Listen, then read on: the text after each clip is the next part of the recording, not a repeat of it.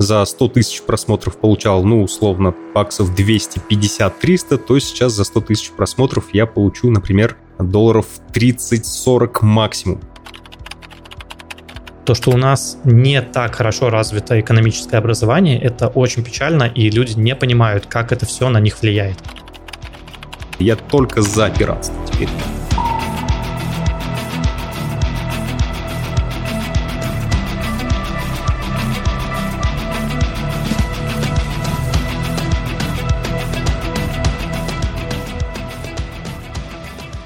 Друзья, привет! С вами подкаст проекции бесконечности. Меня зовут Антон. Со мной сегодня, как обычно, еще двое замечательных товарищей. Это Андрей и Макс. Привет, ребята. Здорово. Здорово. Мы решили никаких дисклеймеров вначале не делать. В общем, будем продолжать вас радовать потому что понимаем, что вы хотите отвлечься, я даже опросы проводил в своей аудитории, и вы сказали, что пили, Антон, контент пили. Раз вам это нужно, значит, мы будем его делать как мы умеем. Хотелось бы, вот, Макс, первый же вопрос. Макс, вот в связи вот с закрытием монетизации YouTube, вот расскажи, насколько все хреново стало у тебя. Стало хреново не то слово, стало просто отвратительно и ужасно, жить не хочется, творить тем более. Просто для сравнения, если раньше, например, я за 100 тысяч просмотров получал, ну, условно, баксов 250-300, то сейчас за 100 тысяч просмотров я получу, например, долларов 30-40 максимум. Но прикол в том, что монетизация, она только малая часть из всего заработка. Например, у меня был такой партнер, как letyshops.com. Мой основной заработок был там.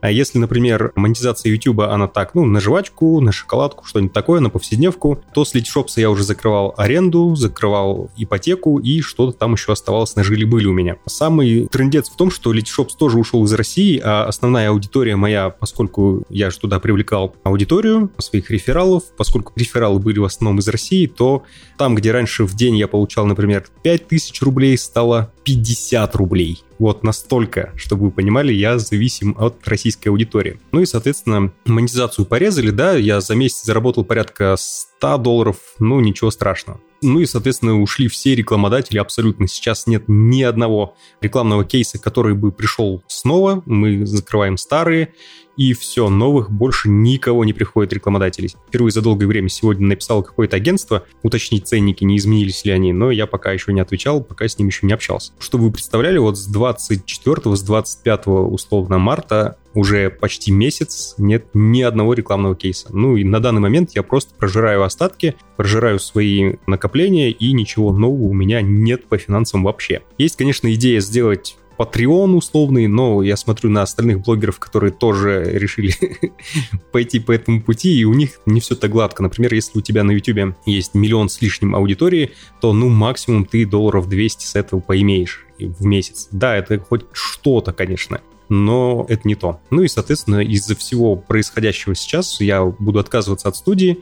До 1 апреля мы еще здесь сидим, потом я перехожу на домашнюю работу и буду пилить свои ролики из дома. Вот примерно такие сейчас дела у меня. Вы не думаете, что вообще крах произойдет? Я имею в виду, что YouTube заблокируют, все люди начнут качать видео ютубовские через VPN, то из-за того, что внутри страны не будет кэширования самих видеофайлов, то весь трафик будет идти из, соответственно, из Европы, и просто перегрузятся все каналы для просмотра. Ну, то есть даже не, не только для просмотра, в принципе, интернет будет очень плохо работать, потому что YouTube это слишком много трафика, это слишком большая аудитория, и если все зайдут через VPN, то слишком много трафика пойдет из-за рубежа и просто все каналы перекроет. Ну, есть такая ну возможность. Ну, да, ну, в любом случае, даже 480p можно будет смотреть, это, ну, не, не, так, не такая большая проблема. Я вот думаю насчет того, как будет действовать рынок рекламы в тех странах, через которые будет, будет проходить VPN. Окей, например, ты поставил VPN, не поставил AdBlock, сидишь там через Нидерланды условные,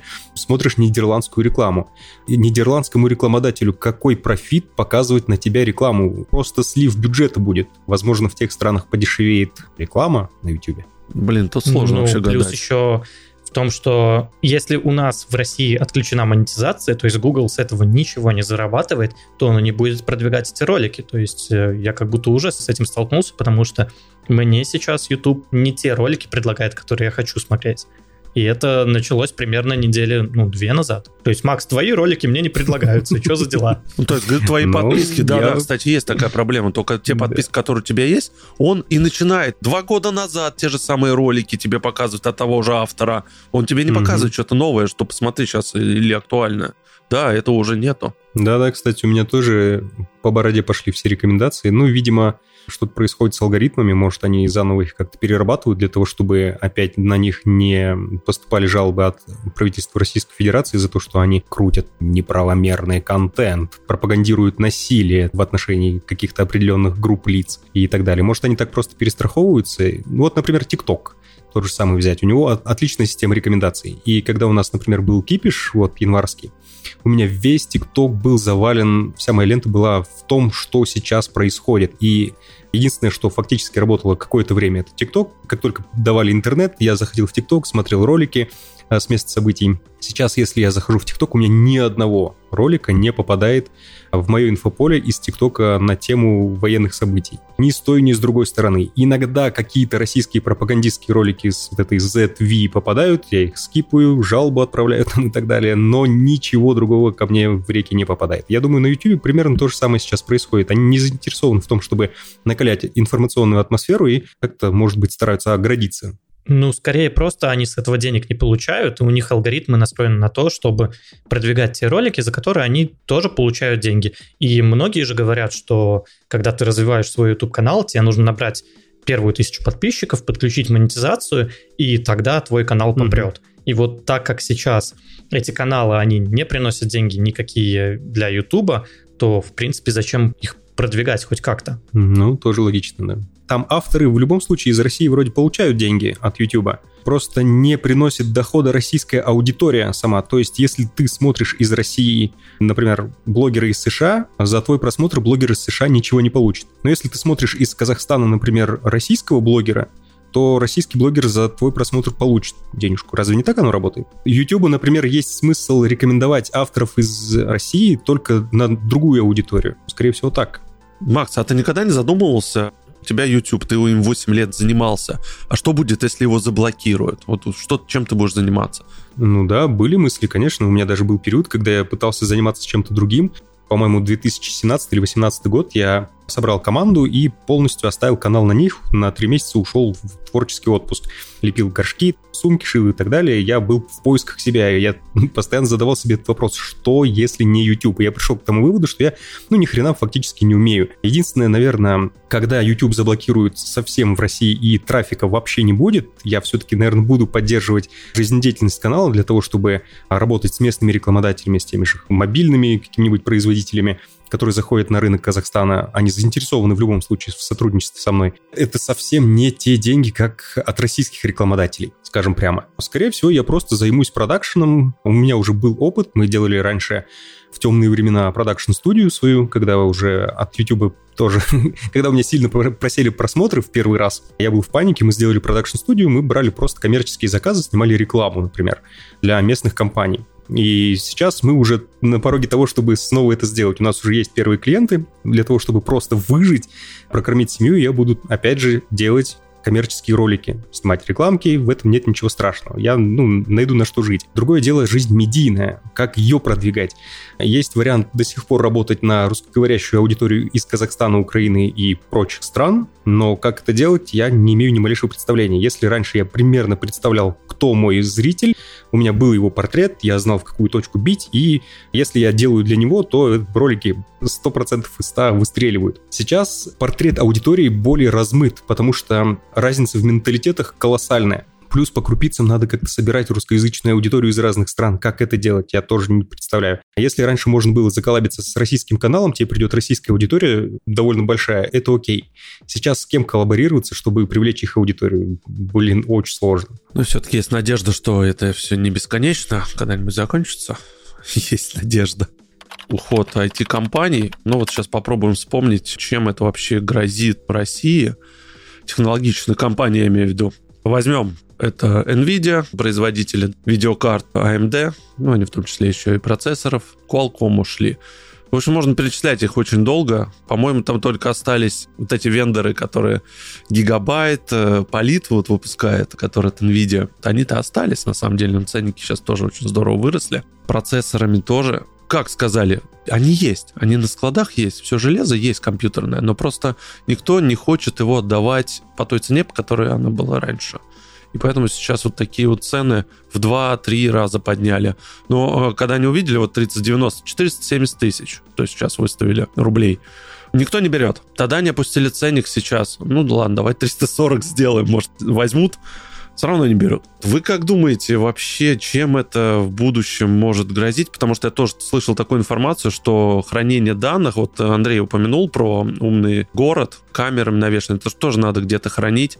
Плюс закон мировой его сейчас приостанавливает, конечно, на год, но это пространство, оно тоже не бесконечно.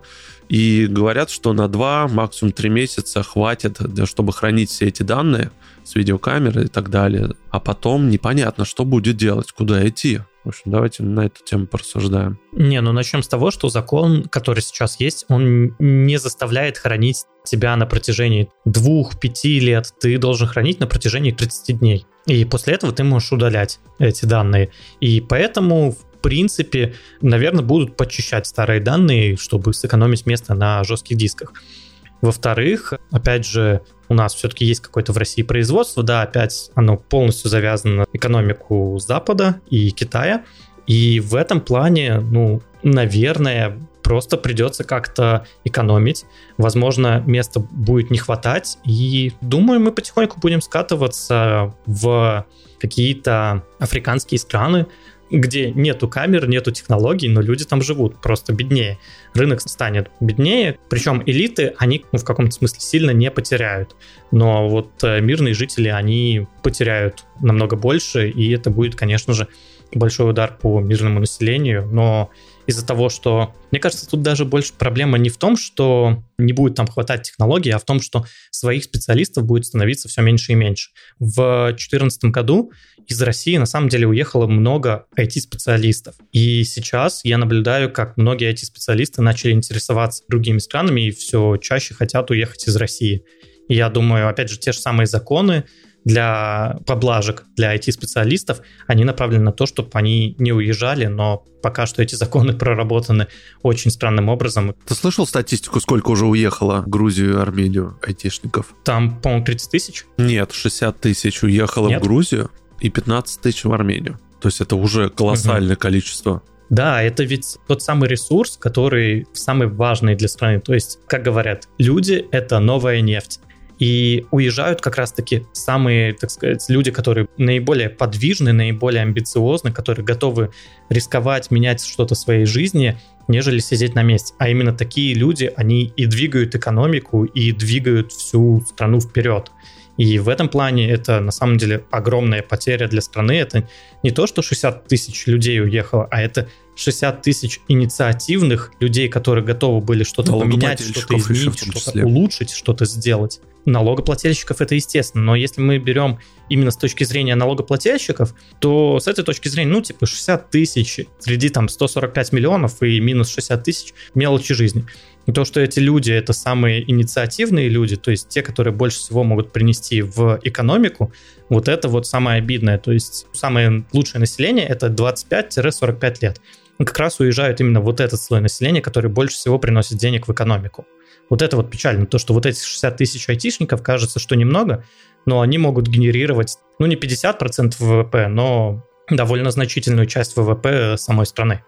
То есть 60 тысяч, ну, может, это 5% ВВП. Еще видишь, даже вот эти поблажки, которые сделали сейчас, они, во-первых, они долгоиграющие. Во-вторых, даже с нуля сделать IT-специалиста джуниора — это очень-очень трудозатратный и время затратный процесс. Даже если найдутся энтузиасты, которые поведутся на то, что там, по-моему, квартиру дают, да, еще какие-то там поблажки в налогообложении, ну, я уже не помню деталей, на самом деле. Окей, ты повелся на это, ты с нуля хочешь войти в IT тебе для этого не потребуется далеко не год и даже не два. Это несколько лет упорного труда, учений, обучения, практики и многого-многого другого. Ну, на самом деле, немножко не так. Я почему могу тебе это сказать? Потому что у меня друг, у него своя школа программирования, и я хорошо знаю, сколько занимает процесс обучения специалиста с нуля до джуниора. Кто-то обучается, ну, самый минимум, наверное, это три месяца с нуля. Прикинь, вот три mm-hmm. месяца, и ты устраиваешься на работу, на зарплату, там, условно, 200 тысяч.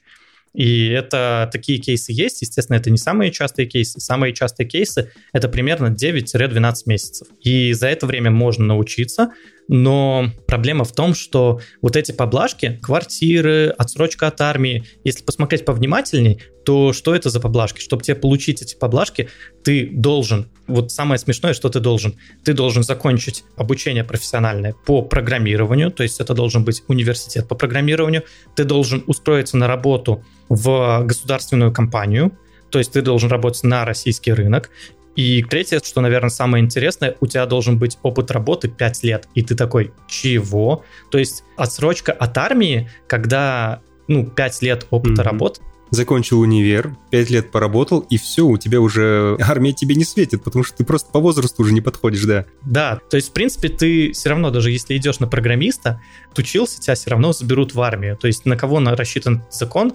Ну, скорее, на каких-то, может быть, невнимательных людей, которые его плохо прочитали и как бы видят, окей, в армии не надо служить, и такие, о, пойду программистом.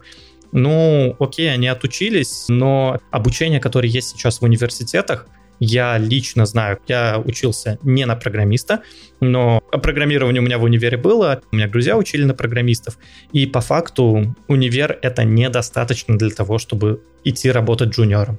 То есть это самое, опять же, что меня больше всего забавляет, что ты можешь 4 года отучиться в универе на программиста, но программистом так и не станешь. И это самое такое, типа, чего? То есть э, ты не изучишь именно тех навыков, которые нужны, ты изучишь какие-то основы, которые были актуальны, ну, в 90-х. Ты научишься, как писать, соответственно, сервисы, какие-то программы, как писали их в 90-х, в нулевых, на каких-то вот таких базовых технологиях. Но современные технологии ты просто не изучишь, ты просто не будешь востребован, потому что в универах сейчас не обучают тому, что нужно на рынке. Потому что отрасль слишком быстро развивается, чтобы универы просто поспевали менять свою программу под это все. Это я даже не говорю про фронтенд условный, это создание там сайтов, соответственно, всяких, и где просто каждый год появляется новый фреймворк, и старый уже устаревает. То есть тут, в принципе, невозможно как-то уследить. И плюс, кто обучает в универах? Не очень большие зарплаты, мягко говоря, а у программистов действительно хорошие большие зарплаты. И получается, хорошие программисты они не будут обучать каких-то джунов в универах, потому что там тупо не платят, тупо экономика не построена для того, чтобы создавать новые кадры. И в этом плане тоже очень все печально, потому что, получается, обучают какие-то дедушки, которым лет по 60-70, которые не могут тебя научить современным технологиям. Такая проблема, она есть, она на самом деле много где есть, но в разных странах она решается по-разному, у нас она не решена, и это печально. Остается одна надежда на специалистов из Средней Азии. Если раньше киргизы, узбеки, таджики приезжали к вам мести улицы, то теперь приедут программировать. Я уже упомянул школу программирования, и там очень много как раз-таки, не хочу называть а, азиатов, но вот из Средней Азии специалистов как раз вот с юга России, там с центрального юга России, я довольно много там программистов как раз-таки и нахожу своя система, свой бизнес у парня построен. Мне очень нравится, как он обучает и как он это делает, потому что я общаюсь с э, вот этими ребятами время от времени, ну, даже раз в полгода я вижусь с студентами, каждый раз разными, и я вижу, что за год можно обучиться до довольно хорошего уровня. Но это нужно учиться. Правило, по крайней мере, этого парня, то, что он не берет к себе на обучение, если у тебя нету хотя бы 20 часов в неделю на то, чтобы учиться, конкретно программированию куча компаний ушло, и, соответственно, тысячи людей остались без работы, хоть там и часть кому-то платит зарплату. Им всем нужно искать работу. Зайти, посмотреть на рынок труда. Сейчас выросли просто спрос колоссальный в 5-6 раз резюме стали больше кидать, даже те, кто, допустим, раньше так, ну, ну, я не пойду к вам, а сейчас они, ой, возьмите, пожалуйста, возьмите. И уже работодатели подумают уже трижды, у меня тут выросло количество претендентов на твое место. То есть сейчас это огромная проблема. Где-то нужно будет искать работу. Куда они пойдут? Ну, не в программисты. Программисты это тоже надо учиться. Что у нас с образованием, ты сказал. То есть это сейчас идти онлайн-школы. Кстати, что с ними? Они продолжают обучать? Я тоже не знаю. Да, да, работают. Да, продолжают. А, ну вот, продолжает. Да. То есть, да, как бы надо сейчас продолжать учиться. Где-то поднимать свое IT, то есть делать софт. Давайте поговорим об этом. Вот по большому счету альтернатив нету. Таск-менеджеры, заметки, что еще, CRM-ки, в основном все зарубежное. То есть, чем ты привык пользоваться, все, не дай бог, тебя как отключат, и все, как и сделали. Slack отключили-то прям все от пространства и удалили все данные практически. Вот в один прекрасный момент у тебя бац, и там Google почта перестанет работать, у тебя там сервисы, у тебя там телефон тоже превратится, ну, не знаю во что.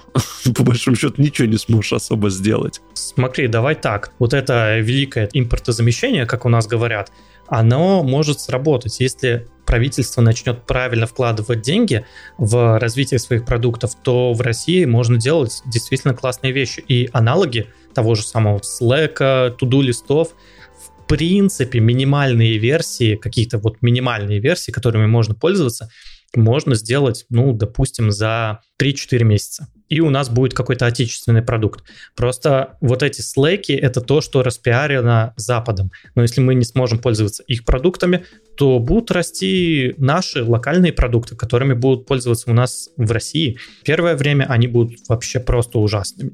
Но со временем они будут становиться все лучше и будут развиваться. Наверное, они всегда будут отставать от зарубежных, но какие-то минимальные версии, ими можно пользоваться. Замена Гуглу, у нас есть свой Яндекс. Такая вообще легендарная штука, я имею в виду в том плане, что Яндекс это чуть ли не единственный поисковик, который еще держит марку по сравнению с э, Гуглом.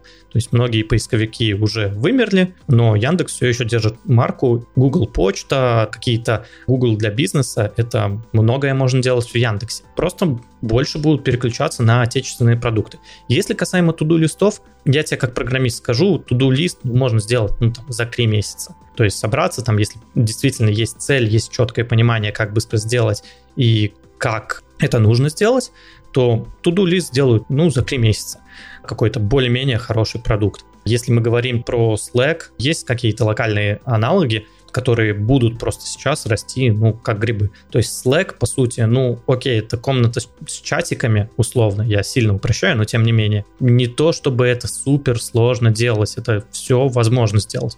Да, естественно, там много разных вещей, которые нужно будет допиливать со временем, но какие-то минимальные жизнеспособные версии, их можно сделать, ну, в рамках трех Андрей, а ты веришь, что в текущих обстоятельствах захочет кто-то это все делать? Нет. О том и речь. Не-не, погоди, не то, что захочут, захотят. Потому что как работает бизнес? Если есть деньги, бизнес туда приходит зарабатывать эти деньги. В России сейчас есть спрос на вот эти продукты, которые уходят из России непонятно, когда они вернутся, и опять же тот же самый, ну, смешно сказать, но Русграм, он тоже появился как аналог Инстаграма. Мне еще понравился пиар-ход, который они используют, что один из создателей Русграма учился на одном курсе с Павлом Дуровым, я такой, чего? Ну, то есть, чего? Ну, окей, я тоже могу сказать, я родился в одной стране с Сигаловичем, не знаю. Я Бобуку руку жал, скажи, да? Тоже.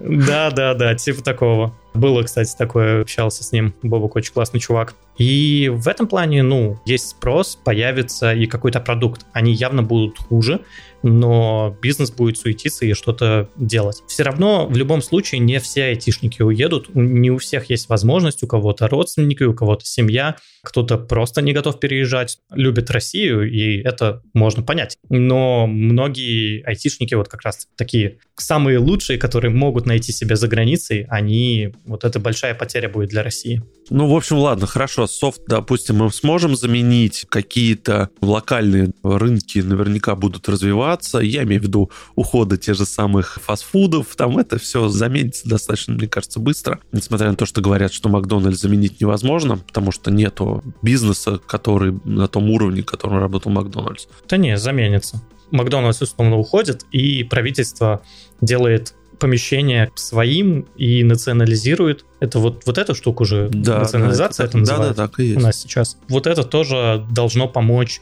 тем, чтобы кто ушел, продукты какие-то, кафешки, Макдональдсы там условно, они просто заменились на какие-то условно российские аналоги, причем довольно в короткие сроки. Но сейчас это страшно. Со временем, ну, опять же, когда паника подуляжется, вряд ли станет жить лучше и проще, но будет каком-то смысле стабильнее. Не очень хочу говорить это слово, но будет э, стабильнее, чем сейчас, я имею в виду. Это Не да. чем раньше было. Возьмем операционную систему. Сейчас активно начали российскую Linux Аврора, что ли, она называется?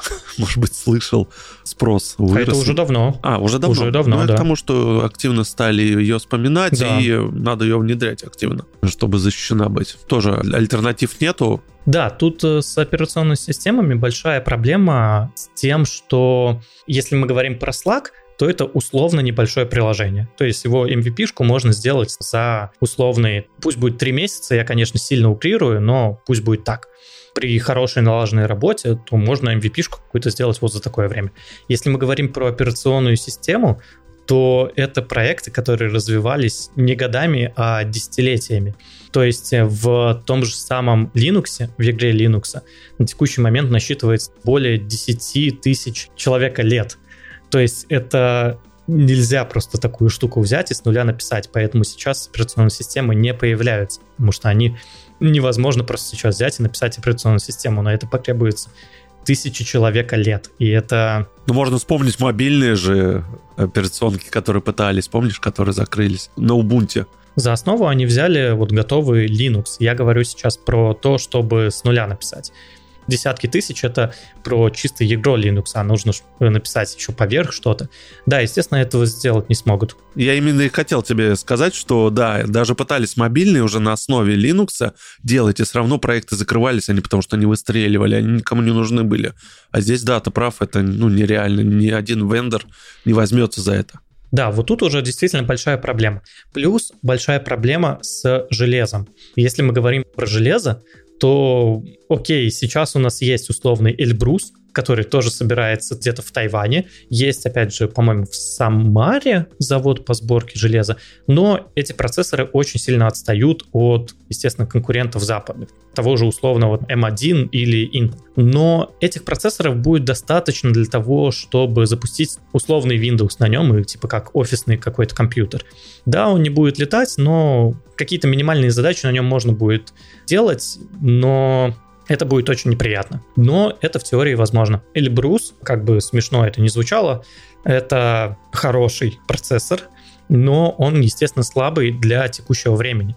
То есть на текущее время, когда уже делают по технологии 5 нанометров, 4 нанометра уже близко, то Эльбрус там сейчас делается на 50 нанометрах. И в этом плане это эволюционный процесс, и который они должны пройти и постепенно прийти к 5 нанометрам, 10 хотя бы нанометрам. Но они не могут сейчас сразу это сделать. На это потребуется, ну, 10 лет, чтобы в России научились делать такие процессоры. То есть вот этот сегмент его не смогут заменить. То есть какими-то обходными путями, скорее всего, в дорого будем покупать через черный рынок какой-то там условный. Ну, кто-то с нами там будет сотрудничать, может, ввоз будет через тот же самый Казахстан, через Беларусь или еще какие-то дружественные нам страны. У нас, кстати, сейчас есть очень неплохой шанс стать таким большим хабом для того, чтобы связать Россию и остальной мир, потому что вроде как поставки сами по себе-то не запрещены, это не такая фигня, что ты сотрудничаешь с страной, которая находится под санкциями, и на тебя тоже накладывают санкции. Ну, по крайней мере, пока не так. Поэтому, если даже так будет продолжаться, в любом случае с Казахстаном можно что-нибудь затягивать. Те же самые, например, техноблогеры, которые сейчас делают обзоры на актуальные новинки Apple, розетки, Твилса и многие другие, они просто затягивают технику из Дубая, например. И это не является большой проблемой. Более того, даже у вас в России есть серые поставки, их тоже как бы никто не запрещает, никто не отменяет, и на те магазины, которые занимаются серыми поставками, никаких санкций не накладывают. Поэтому, ну, в принципе, все пока не так уж и жопшно на самом деле. Есть просвет небольшой, и в этот просвет, в принципе, можно, пользуясь этим просветом, можно жить и наслаждаться жизнью. Другой вопрос, если все это будет носить более жестокий характер, все эти санкции, именно вот если мы говорим про мир IT, и дойдет до того, что России нужно будет делать свои какие-то собственные продукты и по софту, и по железу, даже если по софту что-то окей получится сделать, даже вот ту же операционную систему, какую-то элементарную, в принципе, собрать можно. Да, нужна будет огромная, колоссальная научная база, да, нужно будет согнать тысячи программистов. Но вопрос железа все равно стоит очень остро. На каком железе это все делать? Если вы не знали, то, например, есть такая компания ASML, которая единственная в мире занимается поставками оборудования для фотолитографии. У ASML, например, покупают... Европейская. Да, по-моему, голландская, если быть точнее. Прикол в том, что у ASML покупают оборудование те же самые TSMC. И на их оборудовании, с помощью их фотолитографического оборудования, они там уже клепают чипы, процессоры, память там и многое-многое другое. России придется настолько колоссальный труд совершить для того, чтобы построить, во-первых, свою ASML, и дальше уже свой TSMC и многое-многое-многое другое. Это вопрос не двух, трех и даже не десяти лет, это вопрос 20-30, может даже больше лет. Но все опять же упирается во что? В коррупцию, распи***ство и тотальное непонимание рынка. Даже если удастся все остальное победить, все равно это будут очень-очень отсталые продукты.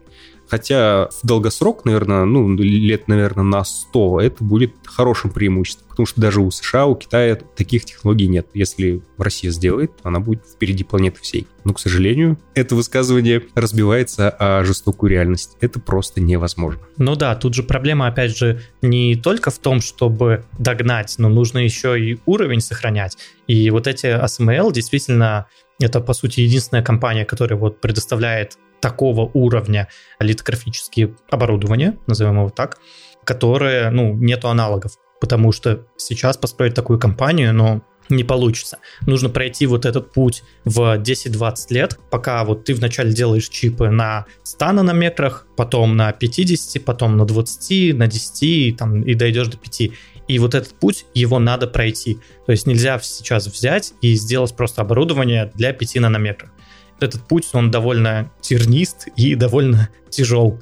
Можно Intel вспомнить когда они соперничали с AMD с нанометрами. Ну да, но те же самые у AMD нанометры, они были куда поинтереснее. То есть это реальное соперничество. У этого подхода есть небольшие преимущества. Например, потому что сейчас, если там начнут развивать свои процессоры, то Россия, например, поймет, что нам нету смысла, например, смотреть на архитектуру x86, а мы будем сразу делать ARM процессоры. И в таком случае этот путь можно пройти немного быстрее, но он все равно займет действительно десятки лет. Я в этом плане полностью согласен с Максом. Ну, будем постепенно к этому идти.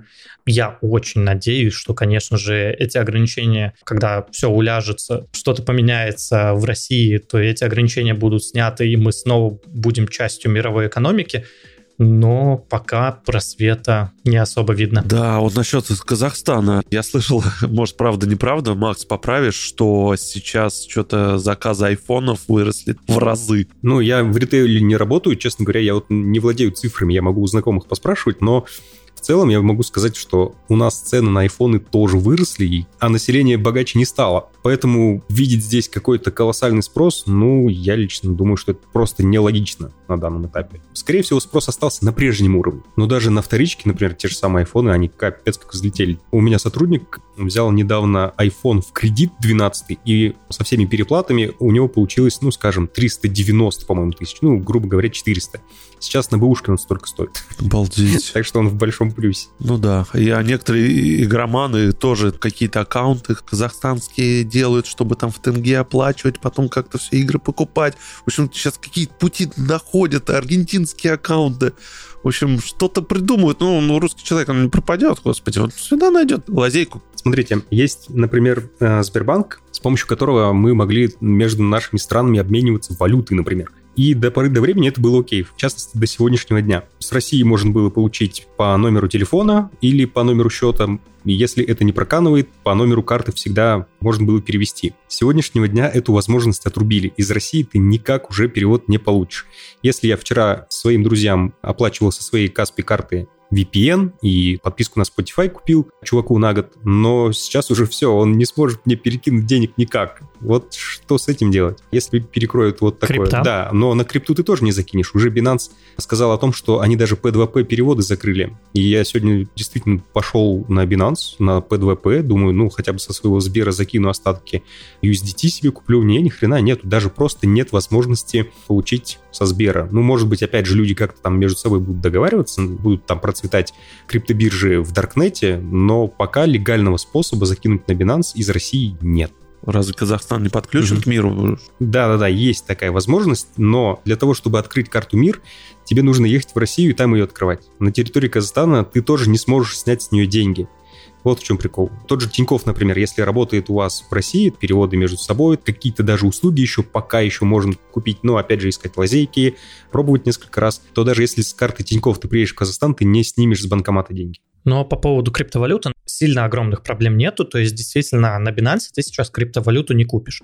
Но есть множество различных обменников, которые криптовалюта, она не регулируется, поэтому нету проблемы купить крипту в России. Да, ну для желающего это никогда не будет проблемой. Опять же, есть Darknet, разные биржи и так далее. Кто шарит, тот купит. Но я говорю именно вот пойти и легально взять ее, ну, это очень сложно. Легально взять? Ну да, просто возникла сейчас проблема. Легально взять Только намайнить, наверное. Не, ну легально намайнить уже и в России нет, тоже нелегально. Нет, нет. А, наоборот, уже подвижки есть в ту сторону, чтобы, ну, уже, по крайней мере, кто-то из высокопоставленных чинов говорит о том, что полностью нужно легализовать майнинг в России, регулировать, обложить конским налогом и получать с этого прибыль. И я думаю, что это будет в ближайшее время перспективная отрасль. Единственный вопрос, где брать видеокарты и как все это дело окупать. Если с майнингом биткоином все понятно, за него еще платят более-менее, то эфир уже к концу года схлопнется, именно майнинг я имею в виду.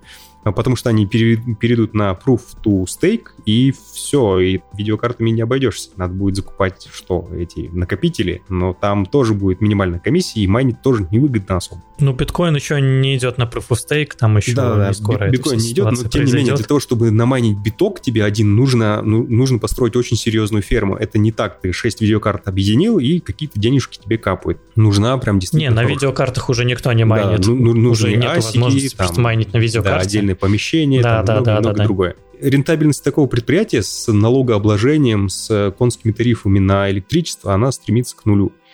Ну, по крайней мере, минимально. Так вопрос же, где асики купить, потому что это покупается в Китае и, скорее всего, за доллары.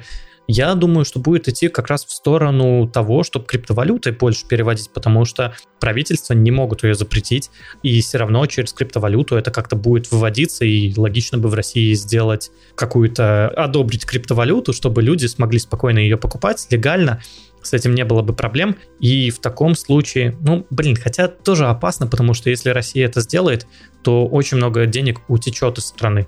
Но с другой стороны, можно будет криптовалютой, тем же самым криптодолларом оплачивать какие-то товары за рубежом. У нас есть такая некоторая проблема, что хотим вывести часть денег из России, но вот непонятно, как это сделать, потому что сейчас ты никак не можешь вывести деньги ни наличкой, ни долларами. То есть единственный способ, который я нашел, это криптовалюта.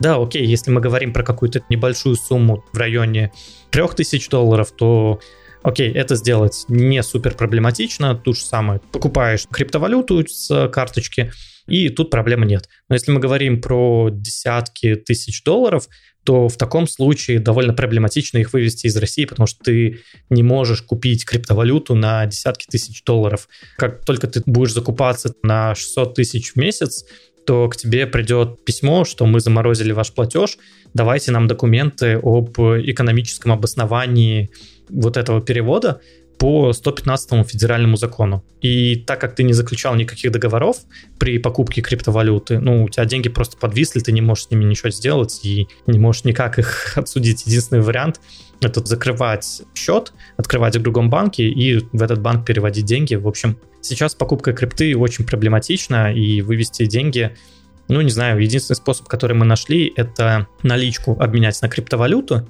но в таком случае тоже ты идешь с несколькими миллионами в кармане и как-то, ну, стрёмно ходить по улице с несколькими миллионами наличкой в кармане. Особенно, когда ты заранее предупредил кого-то, что ты планируешь обменять эти деньги на криптовалюту и, короче, по башке дадут и все, прощай деньги. И кому ты что докажешь? Ничего не докажешь, и в России сложно будет это отследить. Ну а ты вообще как считаешь, что закон о криптовалютах все-таки примут в России? Смотрите, это единственный логичный выход, но сейчас в высших чинах логикой не пахнет, поэтому вполне вероятно, что запретов станет больше. Может быть, это и логичный выход, но в таком случае, если примут закон действительно о криптовалютах, где можно будет действительно расплачиваться криптовалютой за рубежом, покупать криптовалюту, то это хорошо с этой точки зрения. Но с другой стороны, окей, деньги будут утекать из страны, и эти деньги будут утекать, ну, не в долларах, а в криптодолларах. И это большой риск для страны, потому что никакая страна не хочет, чтобы деньги утекали из страны. Мы, опять же, может, знаете, если вы вывозите наличку из страны, то вы не можете вывозить больше 10 тысяч долларов. Если вы вывозите больше, то вы платите налог 50% с этих денег. То есть, если вы вывозите, допустим, 50 тысяч долларов, то вы заплатите налог в 20 тысяч долларов, потому что 50 минус 10 и делим пополам, получается 20 тысяч. И это, ну, какие-то огромные налоги. И с криптовалютами, может быть, ну, если там примут этот закон, выглядит он логичный, но с другой стороны, ну, будет легальный вывоз из страны денег, в криптовалюте, и это тоже очень опасно для России. Поэтому тут не все так однозначно, как ну, Наверное, кажется. в той итерации, которую вы хотели принять, он точно не будет принят. Тут поправки будут по-любому вносить. Ну, скорее всего, да, потому что просто реально криптовалюта сейчас это, ну, просто отличный выход для России от вот этой блокады. То есть реально никак нельзя сейчас ни по свифту нормально оплачивать. Ну, окей, по свифту еще некоторые банки можно, но все равно Visa, MasterCard, фриланс сейчас встал, потому что не может понять, как они могут э, получить деньги из-за границы. И вот в криптовалюте они бы спокойно могли их получать, фрилансеры те же самые. И это был бы и приток денег в страну.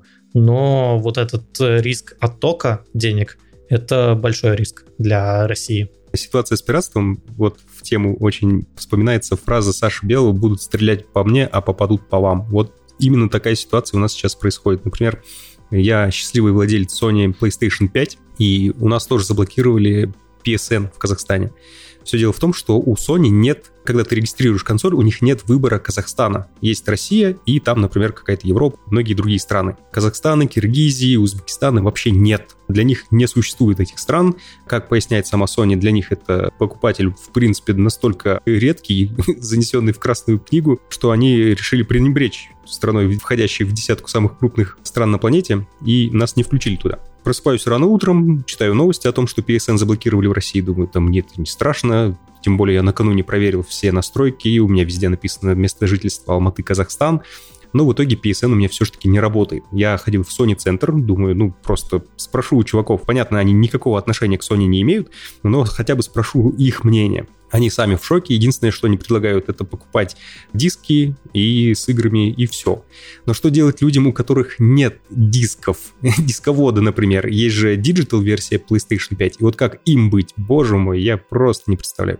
Окей, у меня есть дисковод. Я еще как-нибудь... А все просто. Да, смогу все это делать преодолеть. Nintendo тоже отключила свой eShop. У Nintendo тоже нет Казахстана в списке. Поэтому, окей, Nintendo Switch я взломал, поставил пиратские игры, хожу, кайфую. Но с PlayStation как быть? Какого хрена? Ну и лично мой такой взгляд на все это дело, я только за пиратство теперь. Потому что, окей, например, вы блокируете Россию у вас там какие-то терки, я при чем? Я отдельное государство, я никакого отношения к событиям не имею. Зачем меня? За что? Какого хрена? Так что я буду пиратить и пошли все лесом. Ну, смотри, во-первых, у меня возникла теория, что Sony знала об этом задолго до Путина и начали делать специально с дисководами, чтобы русские ребята покупали. Я все равно против пиратства и санкции. Окей, давай так. Я из России, и вот Антон из России, но он тоже не имеет имеет отношение к тому, в каком-то смысле, что происходит. Я не знаю, как Антон, но я лично против того, что происходит. Почему меня тоже должны блокировать? И так работают санкции. Они работают на всех, и к сожалению, на текущий момент это такой основной рычаг, которым могут пользоваться западные страны, и тяжело придумать что-то еще. Ну, это нелогично, но, опять же, вот как ты сказал, что Казахстан — это хоть и одна десятая топ-10 стран по территории, но на текущий момент в Казахстане, насколько я помню, 17 миллионов населения, угу. и оно не самое платежеспособное, ну, да. мягко говоря. С точки зрения бизнеса, не самое выгодное такое решение. И да, на вас это тоже повлияло, это тоже ужасно, и это ну, в каком-то смысле несправедливо, но, к сожалению, на текущий момент так работает весь мир. Капиталистическая экономика, она работает именно так. И на текущий момент мир не придумал ничего лучше, чем капитализм. Опять же, у капитализма есть свои проблемы, и вот это одна из проблем. То, что компаниям не выгодно было создавать Казахстан как отдельную территорию, потому что пришлось бы и под законы ваши подстраиваться, и под экономическую политику создавать офисы в Казахстане. Ну, у это них есть офис в Казахстане, у них есть фирменные магазины, у них есть официальные дистрибьюторы и все такое. То есть они и так присутствуют. Это отдельные экономические ну, единицы. То есть они сотрудничают с Sony, но они не Лице являются простого человека, Sony. обычного потребителя, оно же выглядит именно так. И даже когда есть там какие-то санкции, условно, на экспорт нефти, экспорт газа или еще что-то, и русские думают, что ой, да это на нас никак не повлияет, вообще пофигу. Нет, повлияет, это повлияет непосредственно на твою жизнь, просто ты этого пока не понимаешь. То есть у тебя конкретно станет меньше денег, и люди просто этого не понимают, не понимают, как работает экономика, как работает взаимодействие между стран, импорт и экспорт, и вот это печально. То, что у нас не так хорошо развито экономическое образование, это очень печально, и люди не понимают, как это все на них влияет. Поймут, э, когда станут еще беднее, но на тот момент уже, окей, они увидят, что стало еще хуже, в каком-то смысле к этому уже привыкли. Печально, конечно, все это, но я насчет пиратства тоже выскажусь, что я пытался вот как-то заменять все, ну, платить где могу. Сейчас практически выбора-то не оставили. Я не могу там за Adobe заплатить, не могу заплатить. Netflix. Игры, в Игры, Steam. да, в Steam не могу. Spotify. Spotify, да, да, да, да. Я даже Apple, у меня там единственный вариант сейчас остался, это через Kiwi купить вот эту карточку, потому что мой оператор, он тоже не работает с Apple, и я не могу даже через мобильный телефон пополнить баланс. Ну, Блин, не знаю, нас вынуждают к этому, и ничего тут не сделаешь. Либо, правда, уходить в лес и жить как раньше, не видеть никакой вот этой цифровой цивилизации, либо вот как-то вот находить какие-то вот такие пути. Ну, раньше мы жили ведь с пиратством, проблем особых не было, и для нас это была норма. Сейчас мы уже привыкли платить за контент, и, видимо, мы вернемся, так сказать, в прошлое, когда люди больше пиратели, и это логичный исход, но это печальный исход, потому что я сейчас позиционирую, что все-таки за софт, за контент нужно платить. В идеале какую-нибудь маленькую сумму, ну, все равно платить как-то нужно. Максим, вроде бы, который делает свой YouTube-канал, мы смотрим это видео бесплатно. Но Максим потратил кучу времени на то, чтобы сделать этот контент. Капиталистической экономики он не будет делать его бесплатно. Ему нужен какой-то профит с этого. И если этого профита не будет, ну, тогда и мир как-то не будет развиваться. То есть не будет условно каких-то каналов, которые мы смотрим, не будет контента, который мы потребляем. И это печально, поэтому за контент по-хорошему надо платить, чтобы все по чуть-чуть платили, и в итоге это собиралось. То есть та ситуация, которая у нас сложилась, понятное дело, она нестандартная, и это плохо. Но мы потеряем много контент-мейкеров, мы потеряем в экономическом плане довольно много. Ну, я не вижу просвет в конце тоннеля. Опять же, если мы начнем воровать какой-то софт, пиратить его, то окей, это решит проблему с софтом, но это не решит проблему, допустим, контент-мейкеров, которые все равно, ну, за бесплатно, получается, будут работать так, э, к сожалению, в нашем мире не работает. Есть софт, который не работает. Его просто нет в пиратстве. Например, X-Particles. Есть такой софт, плагин, короче, для осиньки. Он работает только по лицензии. Каждый раз, когда ты включаешь этот плагин, он через интернет проверяет твою лицензию и дает тебе дальше работать. Когда иксы отключили у России, все встало. Вообще очень много продакшенов завязано на X-Particles, кстати все вот эти частички, которые вы видите в визуале, все, их нет. И как быть? Их не спиратишь вообще. Ну, можно, конечно, старыми версиями пользоваться, которые уже запирачены, но это будет уже по визуалу очень сильно отличаться. На самом деле можно их спиратить тоже, потому что если даже через интернет проверяется вот какая-то система, то ты можешь просто сделать таким образом, чтобы когда он шел на сайт, где проверяет лицензию, он в итоге шел не на сайт, а к тебе на локальный компьютер, который говорил, что все ок, этот сайтик типа вернул, у тебя лицензия активна. То есть это тоже делается, это нужно работать с хост файлами.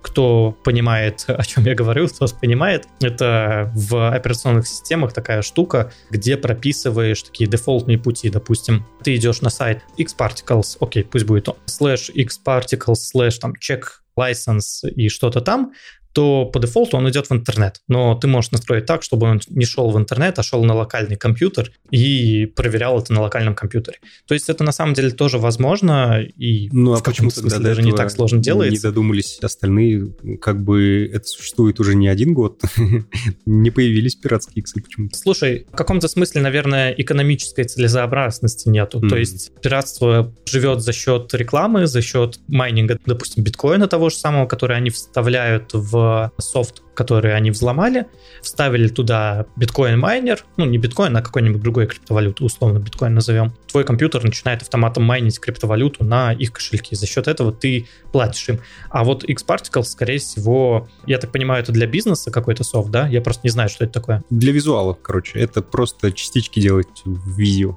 Я понял, окей. Скорее всего, этот софт не супер востребован. Но есть пиратские ресурсы, которые, например, раздают по подписке софт. Например, тот же Диаков нет, на котором я успешно э, раньше сидел. Не сейчас. Ни в коем случае. Он не дает тебе ссылку на прямое скачивание без подписки. Подписка стоит, например, там рублей 200-300. Ты им платишь и получаешь прямую ссылку на скачивание из Яндекс. В противном случае тебе ссылка либо не дается, либо дается на турбобит, например. А турбобит, ну, понятное дело, просто ужасен. Пути монетизации-то есть. Ну, в плане, любой софт, вообще абсолютно любой возьми, ну, он в большинстве своем есть на пиратских ресурсах. Но вот именно конкретно вот X-Particles я что-то за время своей э, жизнедеятельности пока не встречал. И до сих пор его нет, кстати. Хотя спрос есть, и спрос большой. Как Давайте так. под конец прорекламируем каждый свои проекты. Вот у Макса, кстати, классный вот ролик вышел про HTC. Можно посмотреть на канале. Причем с Collaboration с розетки посмотреть да, ссылка, наверное, будет на ролик Максима в описании. Да. Если говорить с моей стороны, то это подкаст 10%, который уже тут, так сказать, рекламировался. Мы как раз сейчас обсуждаем вот эти все экономические новости, что делать, что не делать, как вообще спасаться. Поэтому переходите к нам и слушайте нас на разных Да, площадках. я в свое время призываю вас подписаться на Boosty, на Patreon не надо, потому что все ничего не вывести, а Boosty я открыл, можете все после шоу послушать, они доступны бесплатно абсолютно, пока так и будет. Спасибо большое, да, что пришли. Да, спасибо, парни, что позвали в очередной раз, приятно было покалякать, обсудить актуалочку, выплеснуть хотя бы эмоции некоторые, да. Ужас, что происходит? Происходит ужас, прямо скажем. Ну, хорошо, что вы не унываете, у вас есть силы что-то делать, потому что это, мне кажется, сейчас самое главное, и стараться что-то делать, создавать. Я думаю, что ваши слушатели, зрители Макса, они тоже с нетерпением ждут твоих роликов, хотя бы хоть как-то, чтобы ты им помог от этого всего ужаса отвлечься. Поэтому спасибо вам, ребят, что продолжаете, пока даже если это не приносит вам никакого дохода, но пока делаете. И нам нужна тоже ваша поддержка хотя бы вот в прослушиваниях и просмотрах. Спасибо. Да, всем спасибо за прослушивание. Да, до скорых встреч. Пока.